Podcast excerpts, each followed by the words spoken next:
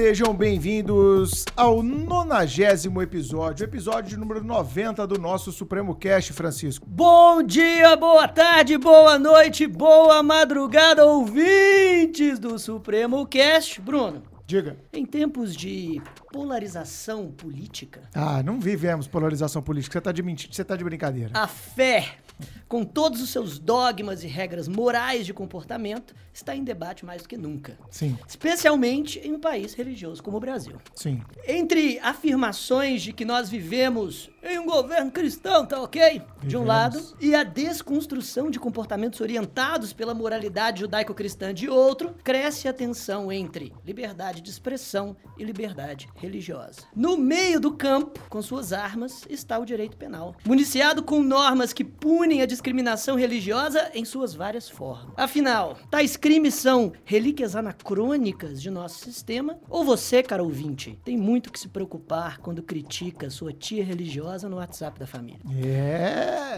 Para responder a essa e muitas outras perguntas sobre o tema, convidamos o especialista Lucas Miranda para o nosso episódio 90 do Supremo Cast. Muito bom, Chico. Seja bem-vindo, Lucas Miranda, dê a sua saudação inicial para os ouvintes do Melhor da Podosfera. Olá, olá pessoal, muito obrigado pelo convite. Queria agradecer ao professor Bruno pelo convite, ao meu querido amigo Chiquinho. É um prazer imenso estar aqui. Eu sou um entusiasta dos podcasts, adoro o Supremo Cast. Estar participando para mim vai ser uma honra. Bom demais. O, o Lucas, é, Lucas Miranda é doutorando e mestre em Direito Penal pela UFMG, advogado criminalista em Belo Horizonte, autor de um livro sobre o tema, livro que eu, que eu comentarei mais tarde, e um dos colegas mais brilhantes que já tive no doutorado. Ele fez matéria isolada no doutorado da PUC, absolutamente brilhante. Eu, eu, eu estava a- a- basicamente é, é, louco pra chamar ele pro Supremo Cast, já chamei pro segundo episódio,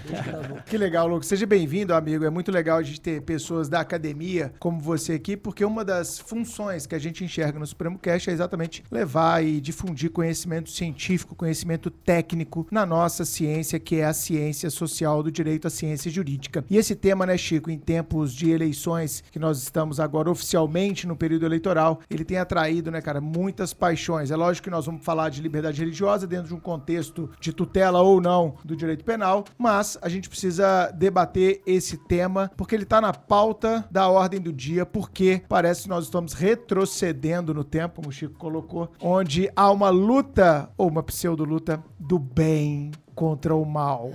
É, o que é o bem, o que é o mal? Nietzsche já questionava isso, né, lá no século XIX. Enfim, para além do bem e do mal, é um livro maravilhoso de Nietzsche Sim. que eu recomendo a todos a leitura. Mas a gente está vivendo esses embates e embates que estão colocando as principais religiões no Brasil como antagônicas. Uma religião A vota mais num candidato, a religião B vota mais no outro. Ou seja, a polarização política, eu estou enxergando isso muito claramente, até pelas pesquisas e pela orientação que a mídia, a grande mídia brasileira está dando. A polarização política ela tende a se tornar uma polarização religiosa. E isso é extremamente perigoso porque isso vai tangenciar de forma mais intensa ou menos intensa, né, Lucas? O nosso tema. Então, Chico, eu queria que você inaugurasse esse bate-papo com o Lucas, já fazendo aquela primeira pergunta da nossa pauta. Então vamos lá, Lucas. O que se entende por discriminação religiosa? O que, que é isso? Excelente pergunta, Chiquinho. Então, a gente tem que diferenciar, eu acho, um pouco o que a gente chama de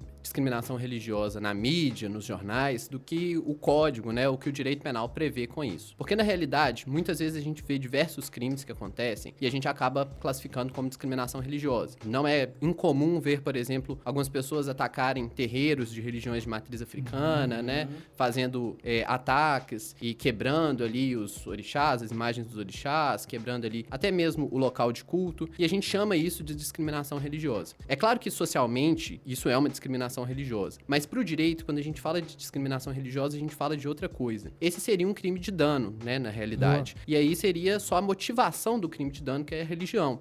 Igual, por exemplo, pode haver um crime de homicídio em que a motivação Claro. seja a religião. É, e, e só um, um pequeno corte, e se o, se o crime, é a, é a- a- se a motivação do crime é a religião, talvez, a depender do contexto, a motivação pode ser torpe, pode ser fútil, pode, pode não ser, e muitas vezes, se a- o profissional, o delegado de polícia, não, não conclui da forma exatamente como o público Vai ser criticado. ouvir, ele vai ser criticado, vai ser Aconteceu vai se com fazer aquele- um escarcel. Aconteceu com o homicídio lá em Foz do Iguaçu. Com né, relação à motivação PT, política, É, né? que a galera Exatamente. confundiu os termos. Exato. Então, há um clamor social, né, Lucas, que você está colocando inicialmente, é o clamor social, ou que há um entendimento geral da sociedade do que seja essa discriminação, ela não, não está necessariamente idêntica ao que prevê o nosso direito. Exatamente, porque na realidade, o tipo penal de discriminação religiosa, ele está previsto na Lei 7.716 de 89. E lá o artigo 20 fala que seria crime praticar, induzir ou incitar a discriminação, tanto por raça, cor, etnia ou religiosa.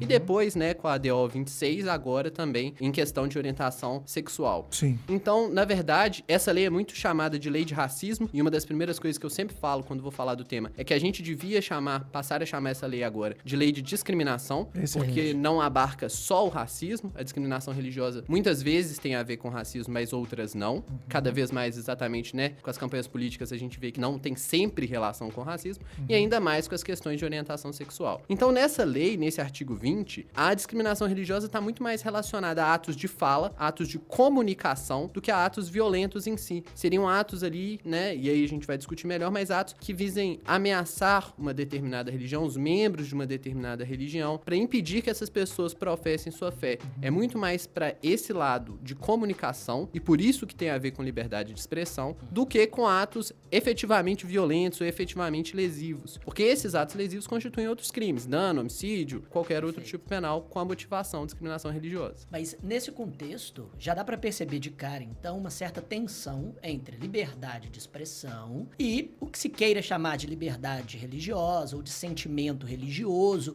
ou o que quer que a no- essa norma incriminadora está protegendo. Como se resolve essa tensão especificamente? Se eu, eu não posso criticar uma religião na, na internet, eu não posso dizer que determinada religião, sem citar para não, pra não falar que eu estou fazendo exatamente isso agora, que determinada religião tende a, a deixar as pessoas mais violentas, ou tende a deixar as pessoas mais intolerantes ao outro. Eu, eu não, eu não tenho, em, em tese, liberdade de me expressar. Como, como que fica essa, essa, essa ponderação de Essa, valores? essa tensão, né, Chico? Esse é o grande, esse é o grande pulo do gato. É, eu quero que ele responda e já ganhe assim, o Prêmio Nobel da Paz, entendeu? Resolveu o É, problema do mundo. Isso. resolver o problema do mundo e resolver ali resumir 290 páginas que estão escritas no livro. que é basicamente o que eu tento responder. Exatamente. Pra não ficar um monólogo.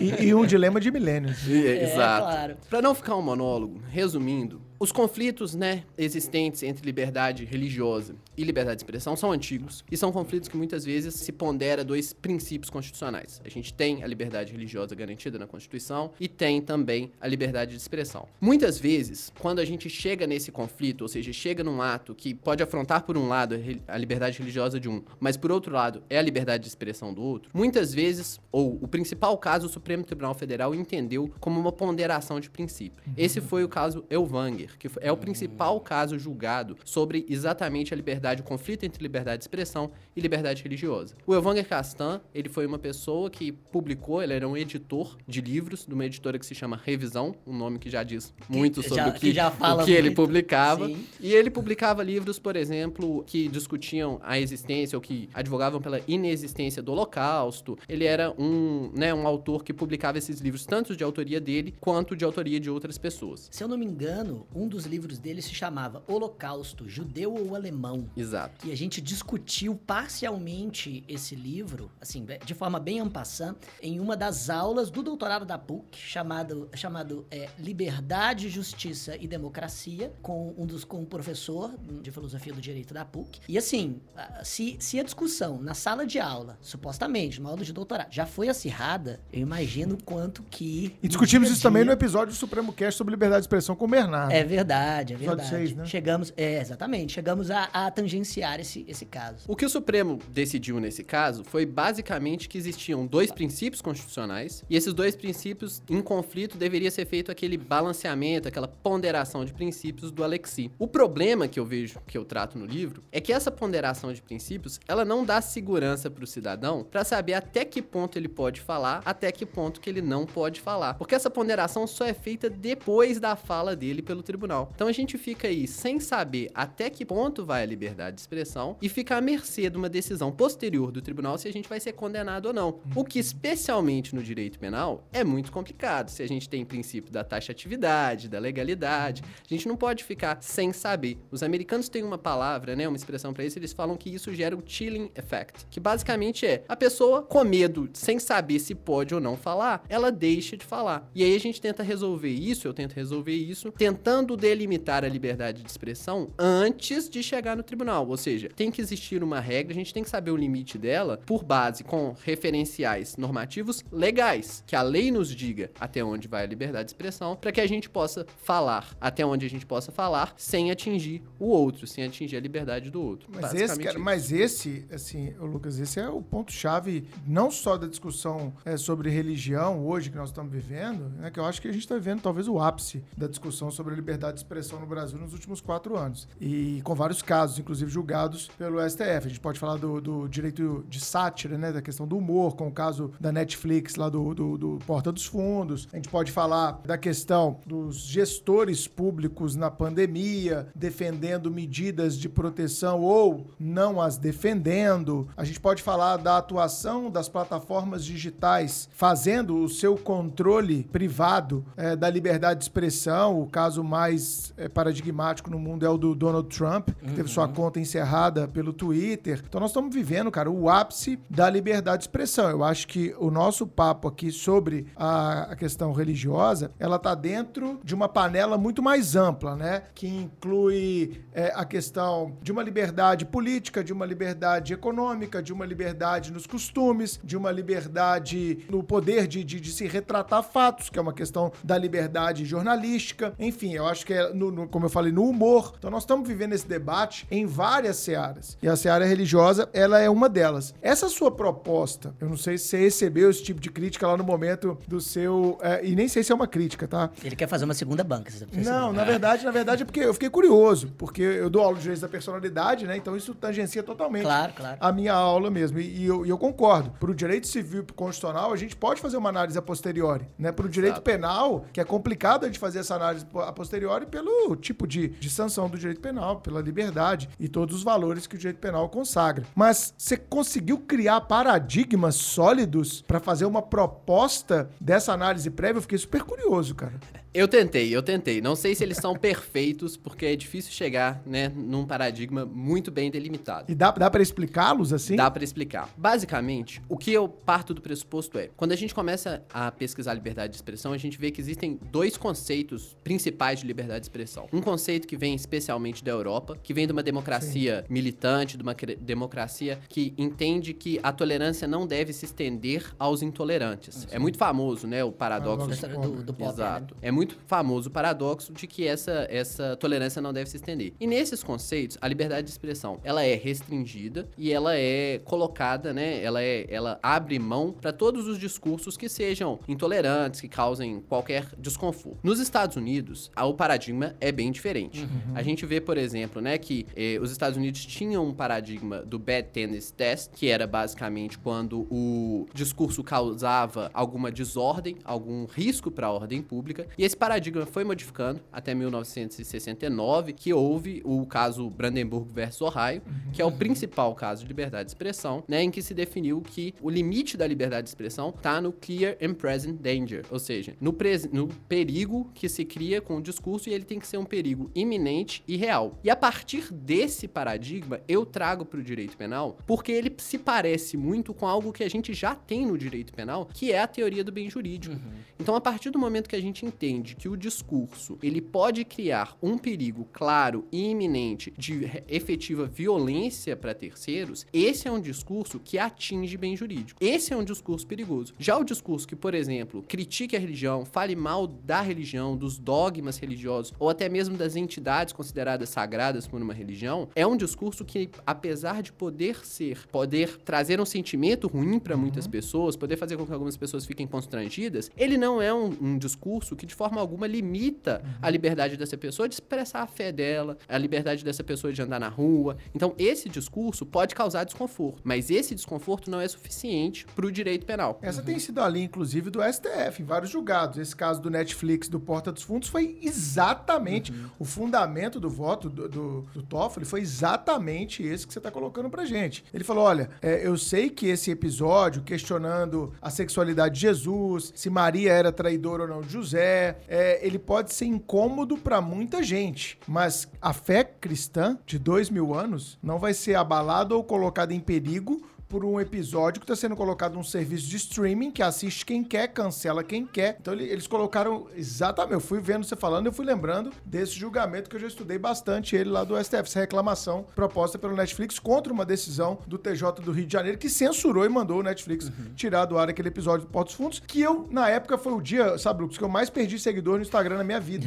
Imagina. Eu perdi eu 700 passo por seguidores. Perdi 700 seguidores num dia. Foi no começo de janeiro de 2010 2020. Eu publiquei assim: assisti ao episódio do Porta dos Fundos. Achei extremamente sem graça. Mas só tenho essa impressão porque pude assisti-lo, não a censura. Ou seja, eu só consegui chegar à concepção conclusão. de que ele foi um episódio de mau gosto, é, como é, um clickbait total pra chamar a atenção, pra que falassem deles. Não teve muita graça, não consegui arrancar risada ao ver aquilo dali. Eu vi muito mais como um curioso da liberdade de expressão pela polêmica que tava gerando. A própria polêmica me fez ir lá e assistir. Mas eu falei, mas isso não me faz querer censurar esse episódio. Porque pode ter gente que assistiu e gostou. E aquele episódio não tá pregando de maneira alguma ódio aos católicos, perseguição aos católicos, perseguição aos cristãos de qualquer natureza. E eu falei isso claramente. Perdi 700 seguidores num dia. Na cara. verdade, na verdade, seu perfil foi limpo, né? Foi um saneamento. Qualificado. Mas, mas eu achei exato. engraçado. Você pode Mas, falar. É muito delicado né? essas questões. É, não, muito Será que delicado. nós vamos perder ouvintes com esse episódio? Vamos parar ele agora, cara. Ouvintes, olha só. Veja bem. É bem provável. No- no- exato, exato. Você, você, tem, você tem algo pra dizer? Esse debate é Ah, científico. É, exato. Você tem algo pra dizer em contraposição com o que a gente tá falando, tá, tá falando agora? Então venha para o Supremo Manda- Cast, manda participe. mensagem, manda mensagem. De- exatamente. Mas pegando, pegando carona nesse comentário, então, em tese, no caso Elvanger, você critica a condenação. Ele não deveria ter sido condenado, então. Porque, apesar das, da, da, da proposta revisionista do Holocausto ser de péssimo gosto, ser extremamente minoritária na história, ser talvez falsa em suas premissas, a gente só pode apontar que ela é falsa porque a, é- é- a gente é capaz de ler e não pune simplesmente alguém por ter escrito. Nesse contexto, você é contra a condenação, então, do Elvanger. Sim, e não só pela condenação em si, mas pela forma com que ela foi feita. Uma, Uhum. uma, uma decisão que foi feita a partir de ponderação de princípios, que se analisou. Ela é de que ano, cara? 2006? Ela, é- ela, ela terminou, em salvo engano, em 2003. Três, é. É, mas ela, ela Só pra gente localizar alguns- o é, ouvinte no tempo, assim. ela ficou alguns anos em Uma julgamento. decisão de quase 20 anos do Isso, STF, isso, pessoal. isso. É o, é o HC 82420, né? Exato. Ela foi feita ao longo de muito tempo e analisou-se diversas obras, tanto escritas por eles quanto publicadas na editora dele. Então a gente passa a ler diversos livros e até que ponto que ideias que estão expressas em livro podem ser consideradas, né, ideias, é, por serem revisionistas, podem ser consideradas ideias que criminosas, né? Até que Sim. ponto que os livros podem ser Ex- queimados. exa- né? Exatamente. Esse é um problema. É, é, e, e só para só o ouvinte se, se situar até na história do direito penal, esse caso foi tão icônico que a- havia uma, uma, uma questão prévia que, os, que o Supremo precisava encarar. Porque, em tese, o crime estava prescrito. Foi, foi o que o advogado alegou. Aí o Supremo disse: não, veja bem, é, apesar do preconceito que presente nos livros ser um preconceito de religião, porque a religião judaica é uma das três religiões monoteístas do, do mundo, a, a- na verdade, a gente não pode dar ao termo raça um conteúdo simplesmente biológico. Raça, na verdade, precisa ser compreendida em, em seu termo sociocultural, justamente porque depois da descoberta e mapeamento do genoma humano, a, a espécie humana não pode mais ser dividida em raças. Logo, este também é uma espécie de preconceito de raça. Foi uma interpretação extensiva que serviu como base para a DO 26, que criou o crime de homofobia. Inclusive, o caso Elvanger é citado várias vezes na DO 26. Exatamente. E, na verdade, ele é o grande precedente, né? Sim. E, e é exatamente por isso a minha crítica, né? Como se, se faz diversas interpretações extensivas, tanto dos termos do tipo penal, quanto dos fatos, né? Da interpretação. Todas as obras publicadas pela editora foram analisadas para ver ali. E qual foi a decisão? O, o- o- a síntese da decisão do Supremo? Ela, ela mandou, ela te retirou esses livros de circulação para o nosso ouvinte entender? Sim, eles foram retirados de circulação e ele foi condenado. É uma Ele foi pena co- que foi substituída, mas ele foi É, condenado mas, mas foi uma pena de, de detenção Por e- essa e, lei. tudo mais. Por essa lei. Pelo essa- artigo 20? Pelo, Pelo artigo, artigo 20 da Lei 7.716. Exatamente. E não se considerou o crime prescrito, porque o artigo 5º 42 da Constituição Era diz racismo. que racismo é imprescritível. Exato. Aí eles consideraram o preconceito contra a, a religião judaica uma espécie de racismo. Já em uma interpretação extensiva do elemento normativo do tipo raça no artigo 20 E, dessa um- lei. e esse é um dos pontos que eu digo sempre por que que a gente deve chamar a lei de lei de discriminação. Sim. Porque especialmente por trazer discriminação religiosa e agora, depois da DO 26, de orientação sexual, a gente compreender isso tudo como racismo para tornar todos esses crimes imprescritíveis, me parece novamente uma violação à taxatividade. É mesmo. Ah, é, eu- eu- engraçado, eu não, tinha, eu não tinha me tocado nesse contexto. Homofobia não é só uma espécie de racismo, é também crime imprescritível, no Brasil agora. Exato. Por, esse, por essa lógica. Olha que questão de prova aí pro ouvinte do Supremo Cast. Exatamente. E, e por, Homofobia. Prescreve em. E ma- em, Em exa- exatamente. Em nunca. Em nunca, exatamente. E mais, se o termo raça deve receber essa interpretação extensiva, em tese, a chamada injúria racial também pode incluir injúria homofóbica. Sim. E o Supremo Tribunal Federal já disse que a injúria racial também é imprescritível. Imprescritível. Exatamente. A gente pode pegar um Twitter aí de, de 2012 de alguém e falar aqui, ó, notícia crime ao Ministério Público. Exatamente. A, a a ação penal pública é Apaguem seus incondicionada. posts, apaguem seus posts, é a dica do Supremo Cast, né? Bom, esse caso Wagner, então, ele é paradigmático, a gente sempre ouve falar nele, né? Eu citei outro aqui pra colorir esse nosso episódio é, com a questão do Netflix, mas parece que na sua, na sua dissertação você, def- você analisou outros casos também, né? Do, do STF, especialmente, né? Não, é, e outros casos de até de outros juízos, né? Tem, tem um de uma banda que eu conhecia em, aqui em Minas Gerais. Fala um pouco sobre o caso da banda UDR. Então, o DR. UDR. O DR era partido político de antigamente, né? Exato. A banda UDR, que é uma banda aqui de Belo Horizonte, na verdade ela foi o início da minha dissertação. Foi quando eu descobri esse caso que eu falei, não é possível que isso tá sendo julgado assim no tribunal. E aí eu comecei a pesquisar e falei, não, preciso escrever sobre isso. Ela é de porque heavy isso- metal, eu, eu espero, né? Não, Porque o Chico só ouve isso. É, não é, não é bem não heavy só metal. ouço isso. Eu É uma banda também. de rock, mas é uma banda, assim, extremamente satírica. Eles Muito. fazem muito. Eles fazem piadas, mas piadas, assim, pra qual- quase qualquer ouvinte, piadas bem pesadas. Na música ou no intervalo Na do show? música. Na na não, música. dá pra, não dá pra ler a letra deles em público. Assim. Não dá. Não, dá pra escutar com sua mãe, Não, com sua não, avó. não dá. É fone de ouvido. Escutar alto no carro, não, Não. tem como. É. Não tem como. Mas de toda Fiquei forma... interessado nessa banda. Vou sair do episódio, vou ouvir ela.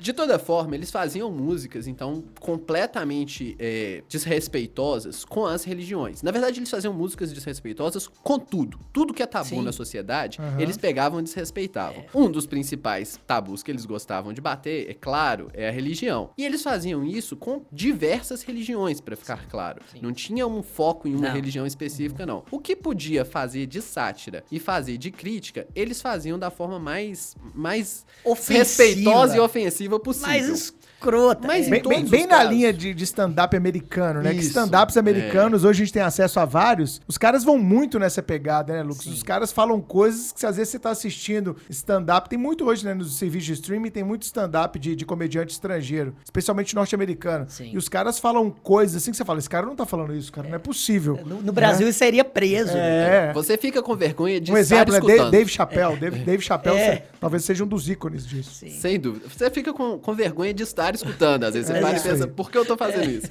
Mas de toda forma, a UDR fez essas músicas, né? é, bem ridicularizando diversas religiões, mas em todos os casos, ridicularizando e ofendendo somente dogmas, religiões em si, ou entidades consideradas sagradas, consideradas divindades por algumas dessas religiões. Então tinha música ali que falava sobre Jesus, sobre Maria, sobre o Alcorão, sobre a Bíblia, sobre, né, diversas dessas, dessas questões. Nunca sobre os religiosos ou sobre as pessoas em si. Então nunca houve em nenhuma música uma incitação direta para que houvesse violência contra os adeptos de uma religião, contra os fiéis, ou impedisse que essas pessoas, né, fossem até os seus locais de culto, nada disso, mas música satírica. O que que aconteceu? O Ministério Público aqui de Minas Gerais entendeu que essas letras, elas eram ofensivas ao sentimento religioso, ao sentimento dos fiéis.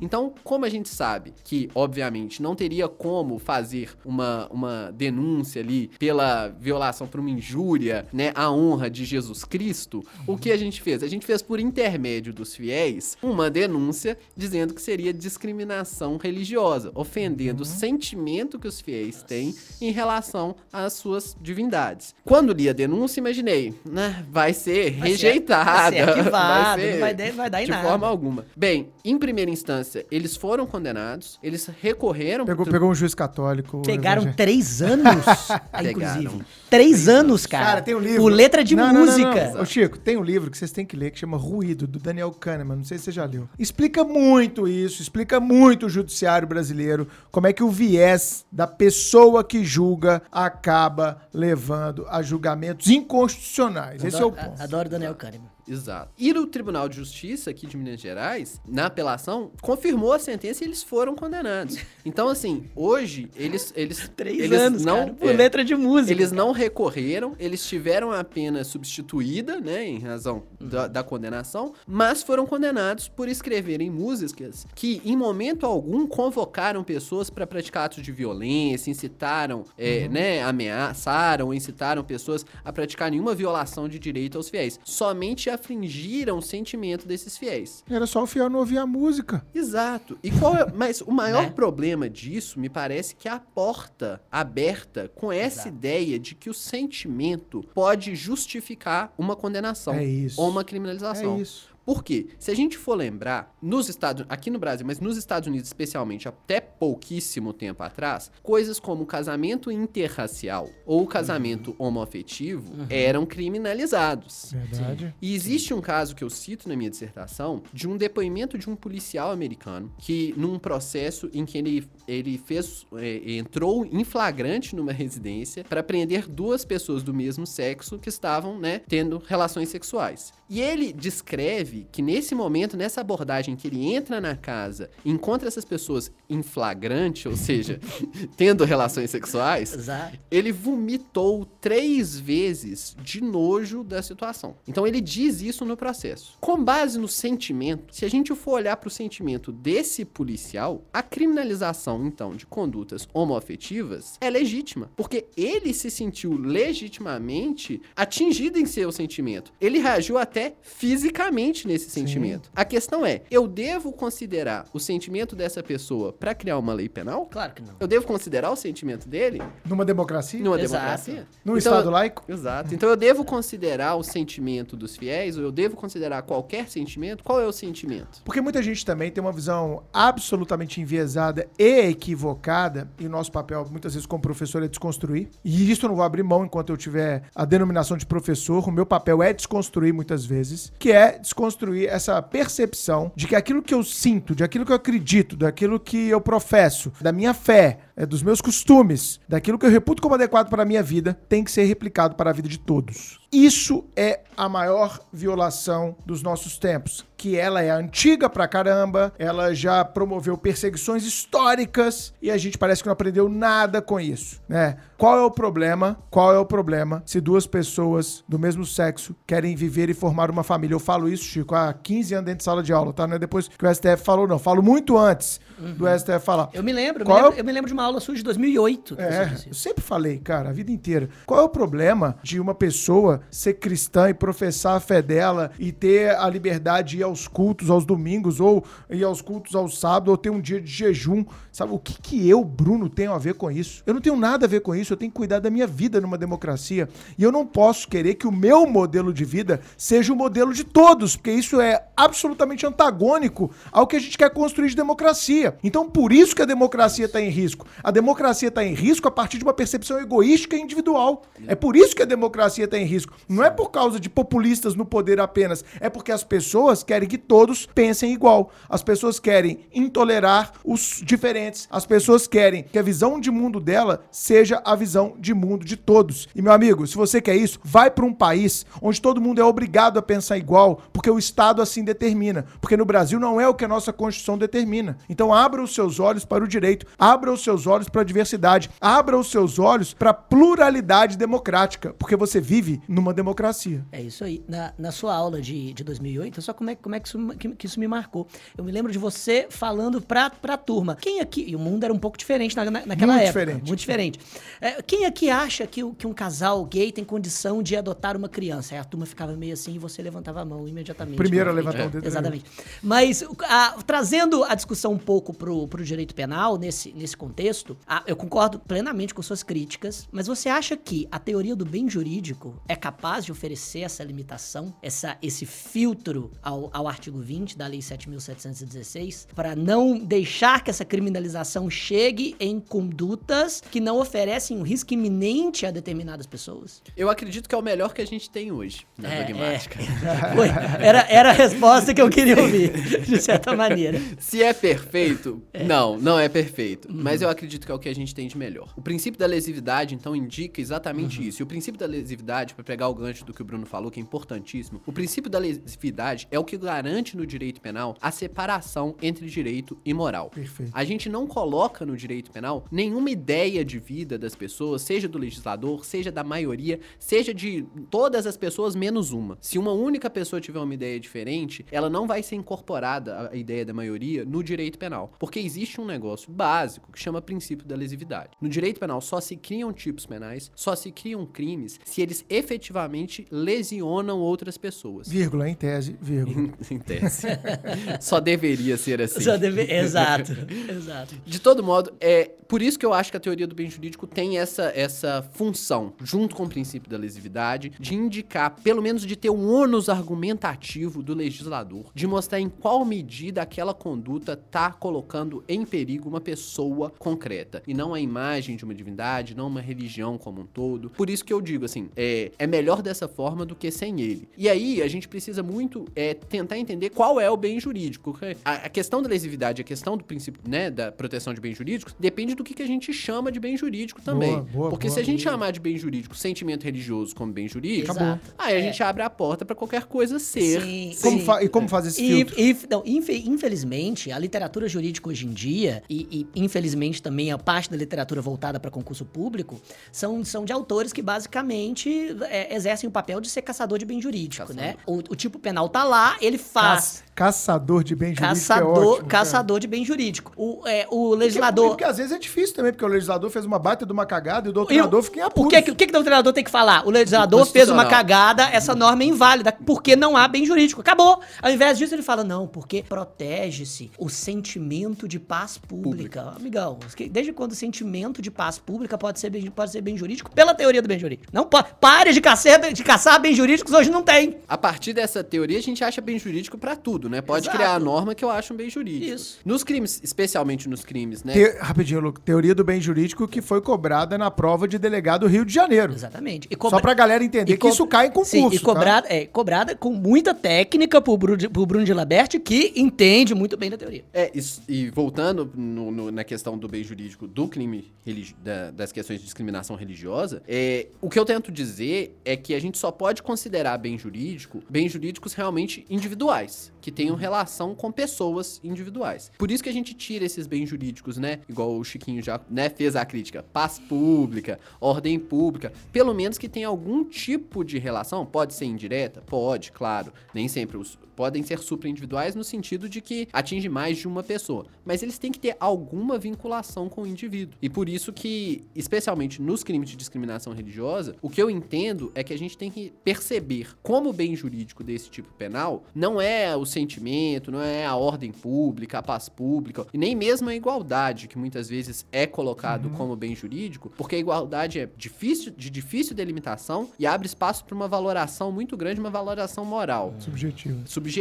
Por isso que eu digo que, pelo menos defendo na dissertação, que o bem jurídico desse delito seria a liberdade individual. Então as condutas que afrontam a que são discriminação religiosa, eles afrontam a liberdade da pessoa de poder exercer sua religião sem estorvo, da maneira que ela quiser, no horário que ela quiser. Já outras condutas, por exemplo, condutas que ameacem pessoas, uma pessoa que poste na internet, que em determinado dia vai ter um culto em algum local e que ele poste uma ameaça que vai ter uma bomba naquele local ou que quem comparecer lá vai sofrer um ato de violência, essa pessoa ameaça, né, ou diminui a liberdade das outras pessoas de comparecerem naquele Sim. culto. Você não vai num culto em que há ameaças de que Um as pessoas Pensar na relação trabalhista, às vezes um patrão que, que, que tem atos de preconceito reais contra, contra determinados empregados, a gente vê sempre julgados na justiça trabalhista nesse sentido. Exatamente, que impedem as pessoas de frequentar determinados locais ou de usarem determinadas vestes em né, determinados locais. Tudo isso afronta efetivamente a liberdade do cidadão de poder exercer ali sua liberdade religiosa. Por outro lado, essas condutas críticas, condutas que falem mal dos dogmas, condutas que façam piada, condutas que,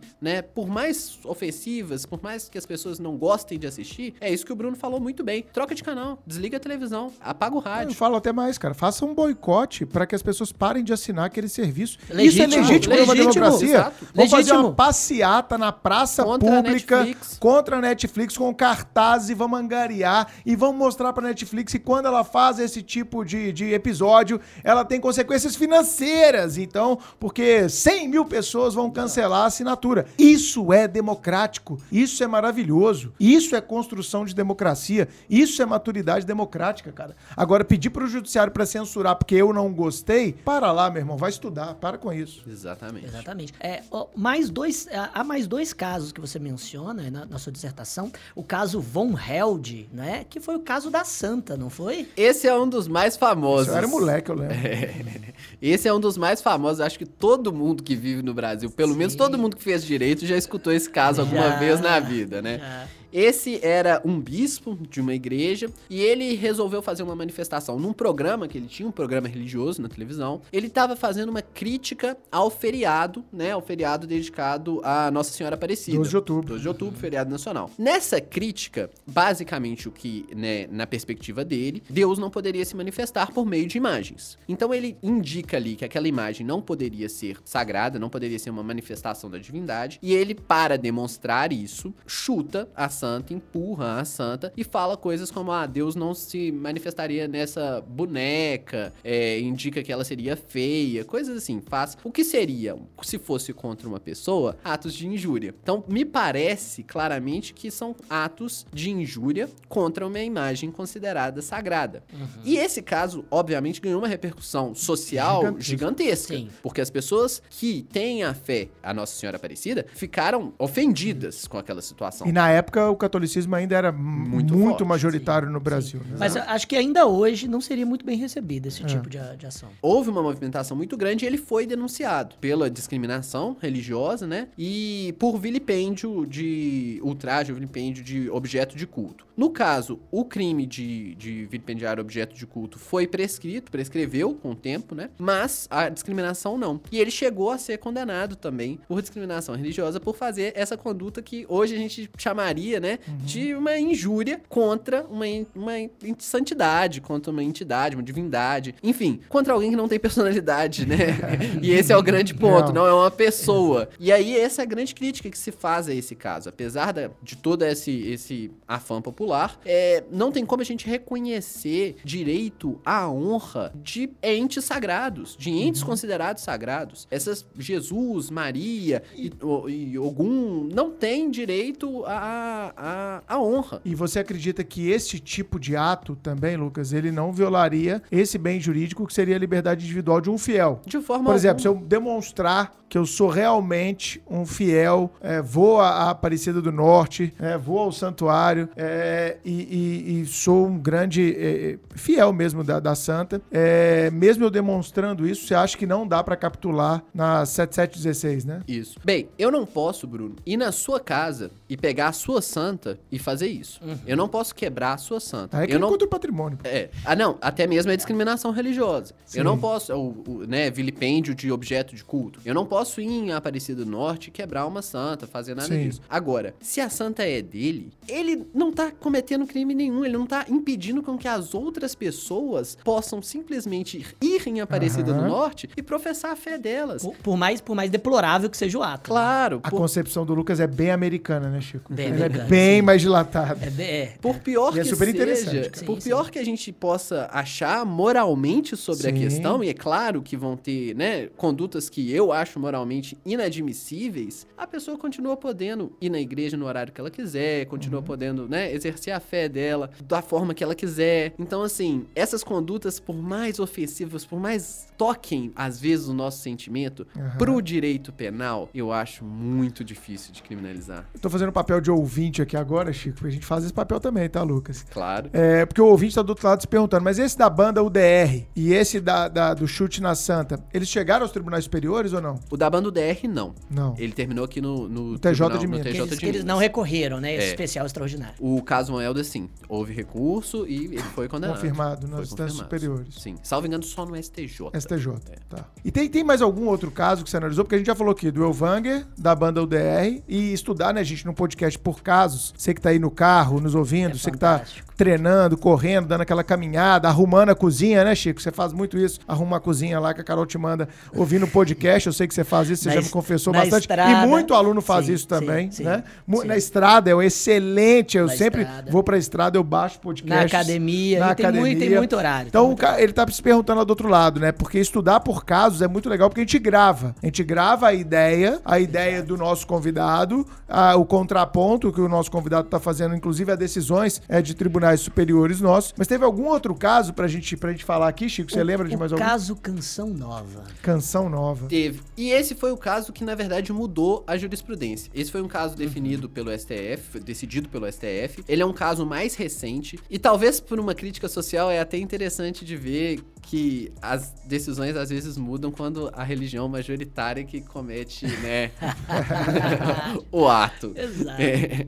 Mas basicamente. É, a, gente, a gente precisa falar sobre isso. É. Claro. A gente precisa falar sobre isso, porque é, é- é- é raro, né? É raro, assim, uma, uma religião que é minoritária cometer atos contra uma majoritária. Mas é muito comum a gente ver religiões, ou vamos, vamos, venhamos e convenhamos, religião, não, né? Pessoas que professam determinada religião cometendo atos, como você mesmo colocou aqui, contra religiões que são minoritárias, né? E que tem também um viés até de um racismo aí junto e etc. Sim, sem dúvida. Sim. Nesse caso, quem cometeu o ato aí já foi a religião católica. Sim. Né? Autor. Então, é, o autor, ou pelo menos um, um, uma- um adepto ali da religião católica, que é um fundador da Canção Nova. É um canal de TV? É um canal de televisão, um canal Sim. religioso, né? Sim. Que passa, né, essa TV aberta, programação. né? TV aberta. É, essa programação de missas e de outros Sim. programas religiosos. Ele tem uma obra também, né? Um, um livro, e que nesse livro ele prega que os adeptos de religião de matrizes africanas e os adeptos do espiritismo estariam, na realidade, fazendo, cultuando o demônio. De acordo com a religião dele, é, não haveria mais de uma manifestação de Deus. Então, quando uma pessoa conversa com espíritos, por exemplo, ou quando ela o, é, adora vários deuses, o que ela está fazendo seria a adoração de demônios. Uhum. A questão que ele coloca muitas vezes é que essas pessoas poderiam estar fazendo isso de uma forma é, sem saber bem o que elas estão fazendo, que elas estariam sendo enganadas pelo demônio, estariam fazendo culto ao demônio de forma enganada. E que nosso papel como católicos seria ir lá e levar à luz, demonstrar para elas o engano que elas estariam correndo. Ou, ou seja, além de equivocadas, elas são idiotas, né? É, tipo exato. isso.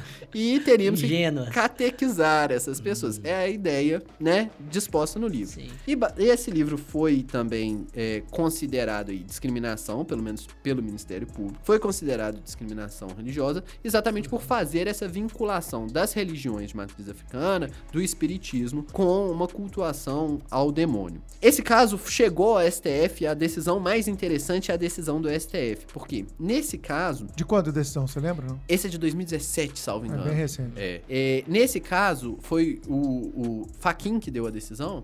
Nesse caso, o Uhum. O civilista do STF. o Faquin entendeu que não haveria crime de discriminação religiosa porque não haveria essa intenção de atacar os fiéis, não não teria essa intenção de violência, não teria essa intenção, né, de lesionar direitos, mas que ele estaria dentro de uma liberdade de proselitismo religioso, que faz parte da religião dele angariar mais fiéis. Captar consumidor! É, Basicamente. É, e, e só um ponto, né? É, é óbvio que o Faquin só chegou nessa conclusão porque ele conhece os dogmas da Igreja Católica. Porque ele conhece os dogmas católicos, ele sabe, não, mas faz parte de, de toda a retórica católica chamar de demônio tudo aquilo que não faz parte da, da moralidade judaico-cristã. Então, não, é proselitismo religioso. Deixa uma religião de matriz africana falar coisas semelhantes. Eu duvido que ele teria esse, esse senso de empatia. É. Mas de toda forma, foi uma decisão acertada na sua consequência, apesar de que talvez eu não entenda como uma liberdade de proselitismo, pode-se dizer assim, uma liberdade de expressão religiosa,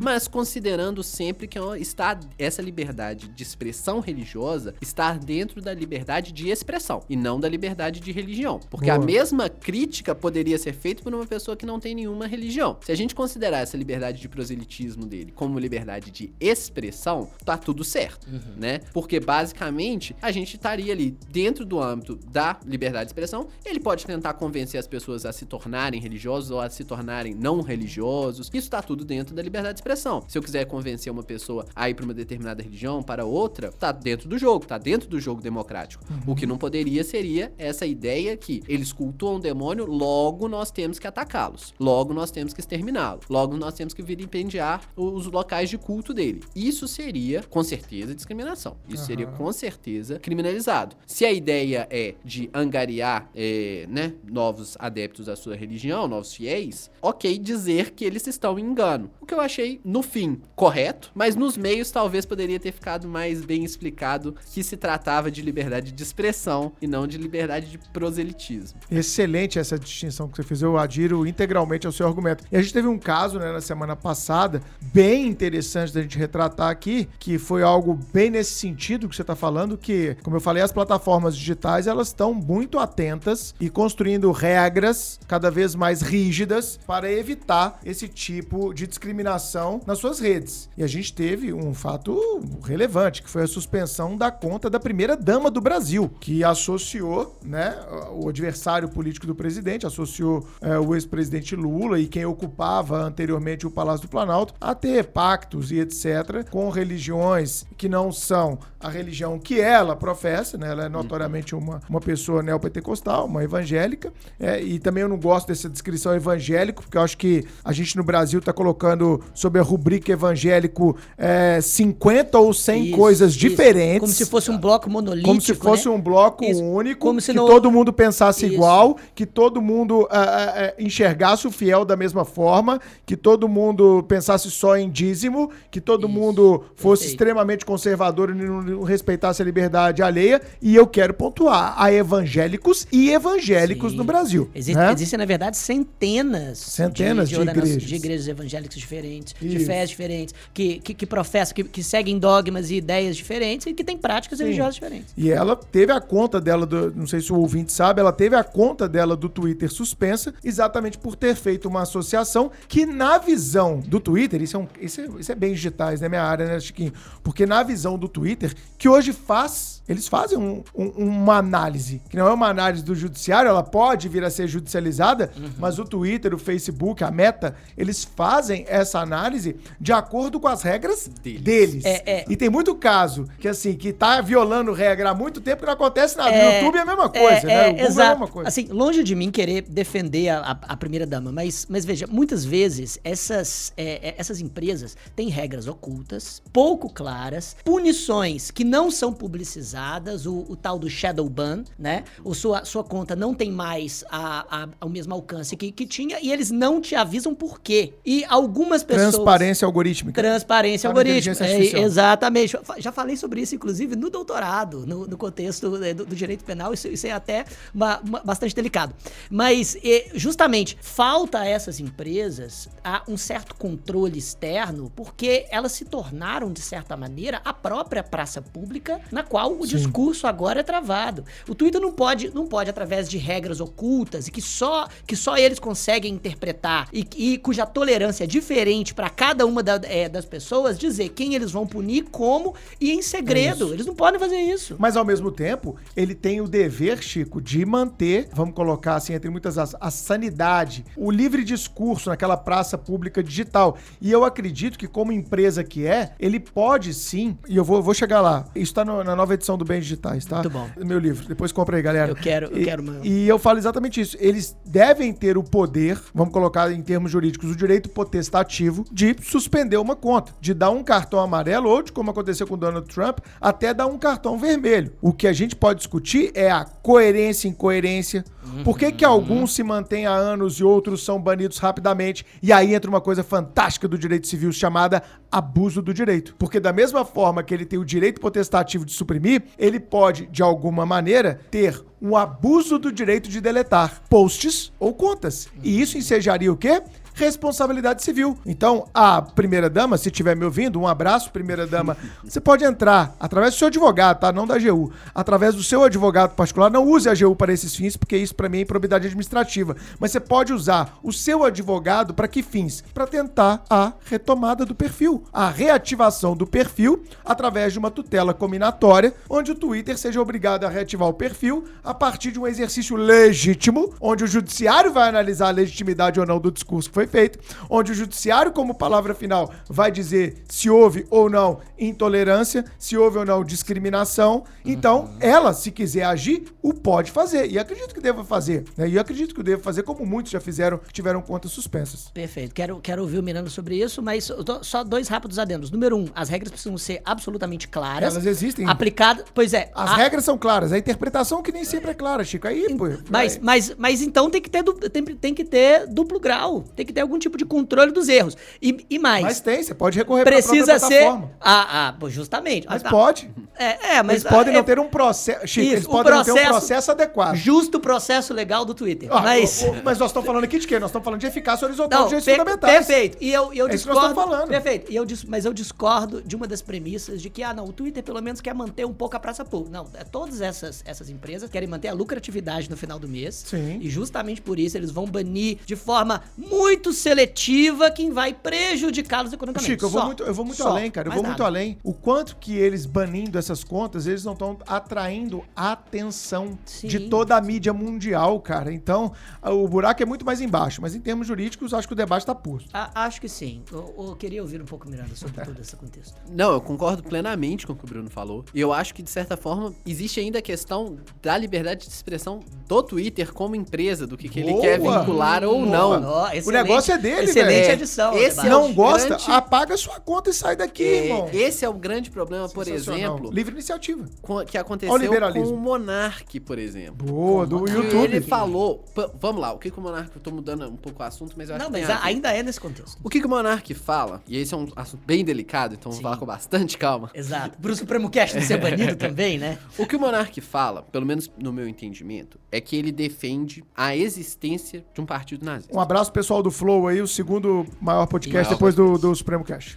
Segundo ma- maior da podosfera. Hoje, pelo artigo 20 que a gente está falando aqui nesse podcast, parágrafo 1 a existência do partido nazista é criminalizada, beleza? Então é crime utilizar qualquer é, símbolo nazista, ter qualquer agremiação nazista, isso é criminalizado, tá no mesmo artigo aqui que a gente tá falando de discriminação, então tem tudo a ver. O Monark disse, pelo que eu entendo, que deveria haver a descriminalização, ou seja, que deveria poder existir esse partido. E a partir disso, primeiro, várias pessoas tentaram, né, entraram em conflito quanto a essa ideia. Primeiro, a gente pode discordar ou concordar do que ele, com o que ele está falando. Deve existir um partido nazista? Eu, particularmente, acredito que não. Do Eu jeito que dá não. é muito Eu- eu melhor. também não. Não acho que tem nenhuma vantagem democrática na Zero. existência de um Isso. partido nazista Ex- nesse país. Exa Zero. Exatamente. Zero. Exato. Beleza. Agora a gente vai pra questão 2. Ele falar isso, um, é crime? Eu acredito que quando ele defende a existência desse partido, o que ele faz é defender a descriminalização Exato. de uma norma penal.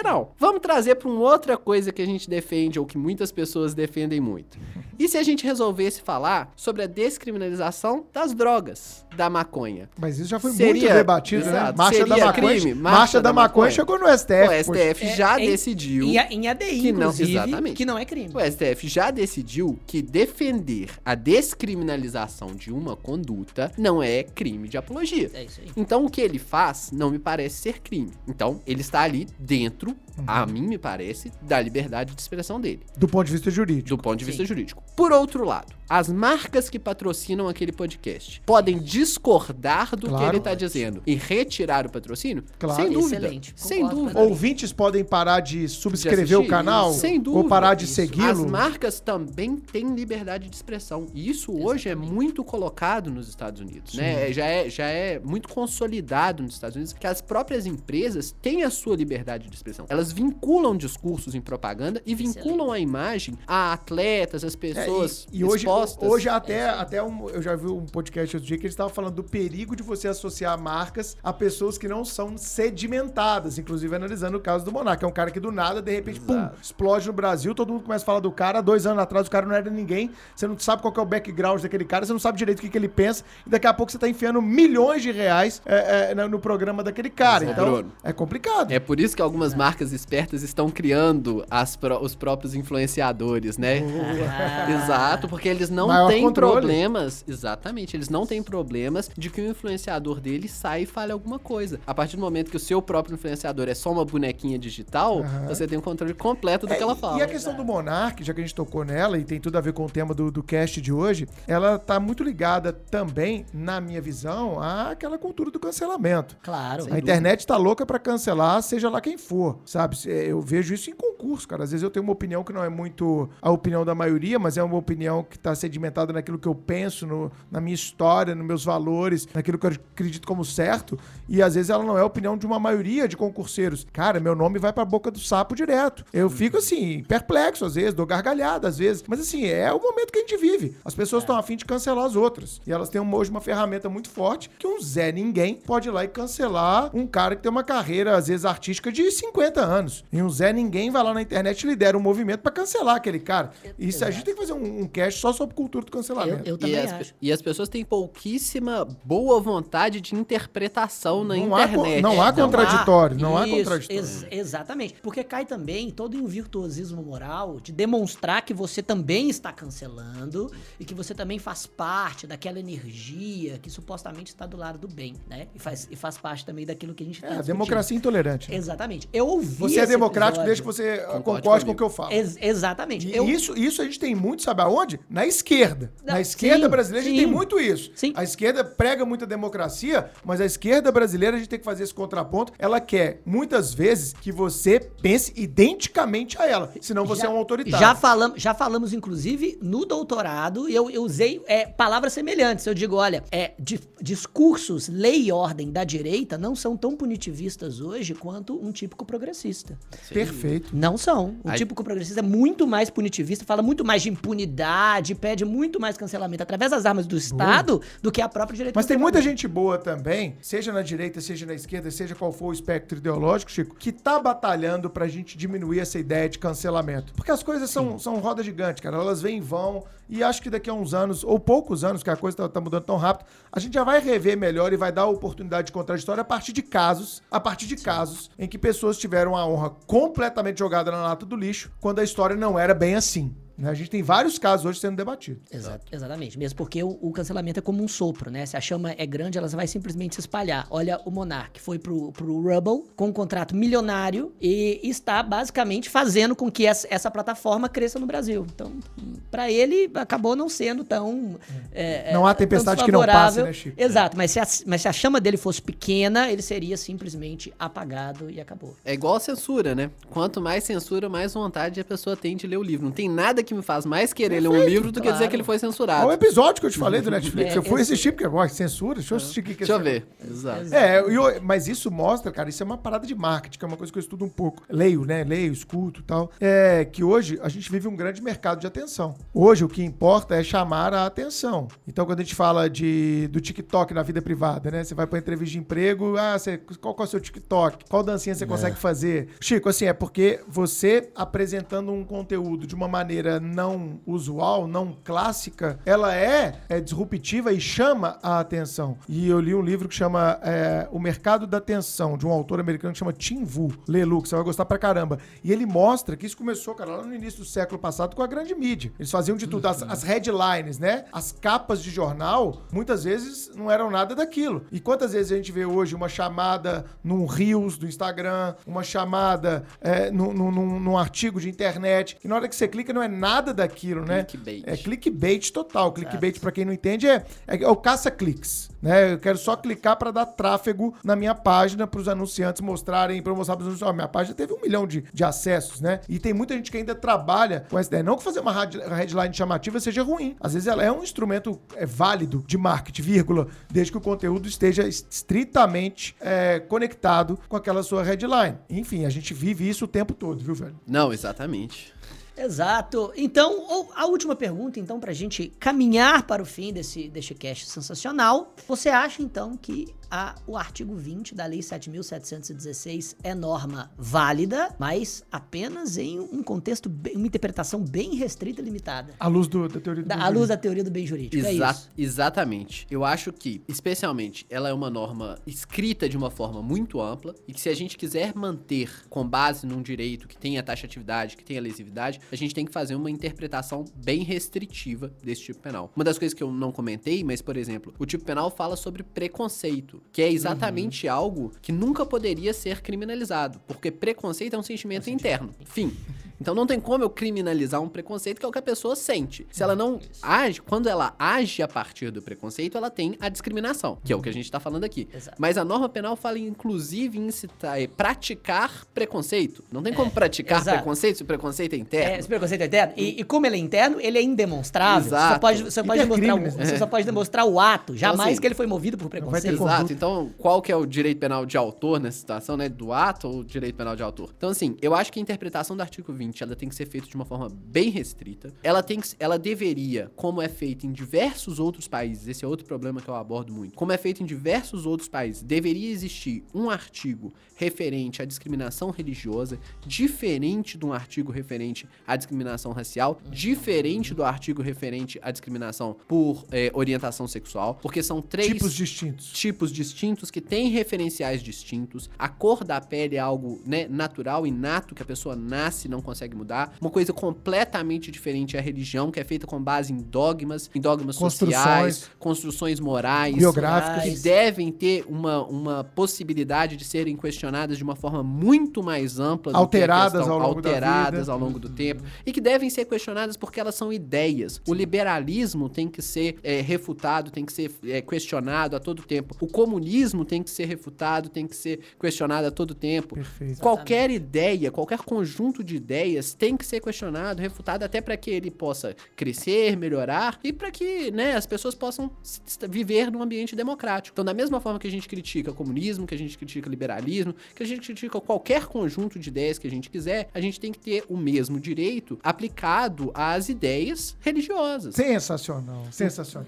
Por isso que eu digo que é diferente, por exemplo, do racismo. Então, tipos penais diferentes fariam com que essa interpretação fosse mais clara. Perfeito, cara. Excelente. Adorei, adorei essa sugestão. E vamos agora pra dica suprema.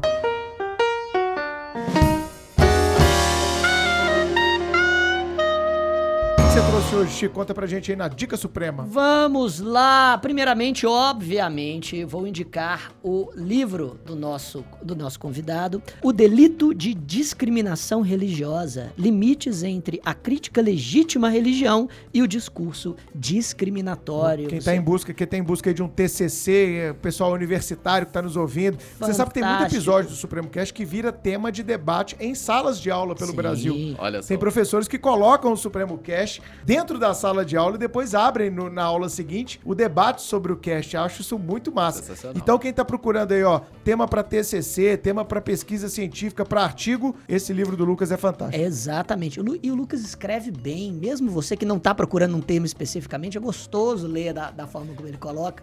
É um cara realmente muito, muito inteligente que se expressa também é, de forma escrita, de forma muito agradável. Obrigado, bondade sushi. Não, de verdade, de verdade, escreve bem. Texto Você- bom de texto, ler, cara. Texto bom, É quando É ele vai comentar sobre os casos, é muito bom. Sim, sim. Não, Um tamanho adequado. É, e, e ele, coloca, ele, ele coloca uma narrativa que, poxa, é, é raro você ver uma, uma dissertação que você gosta de ler. Eu, e, e eu digo isso porque eu li muito, já li muitas na vida.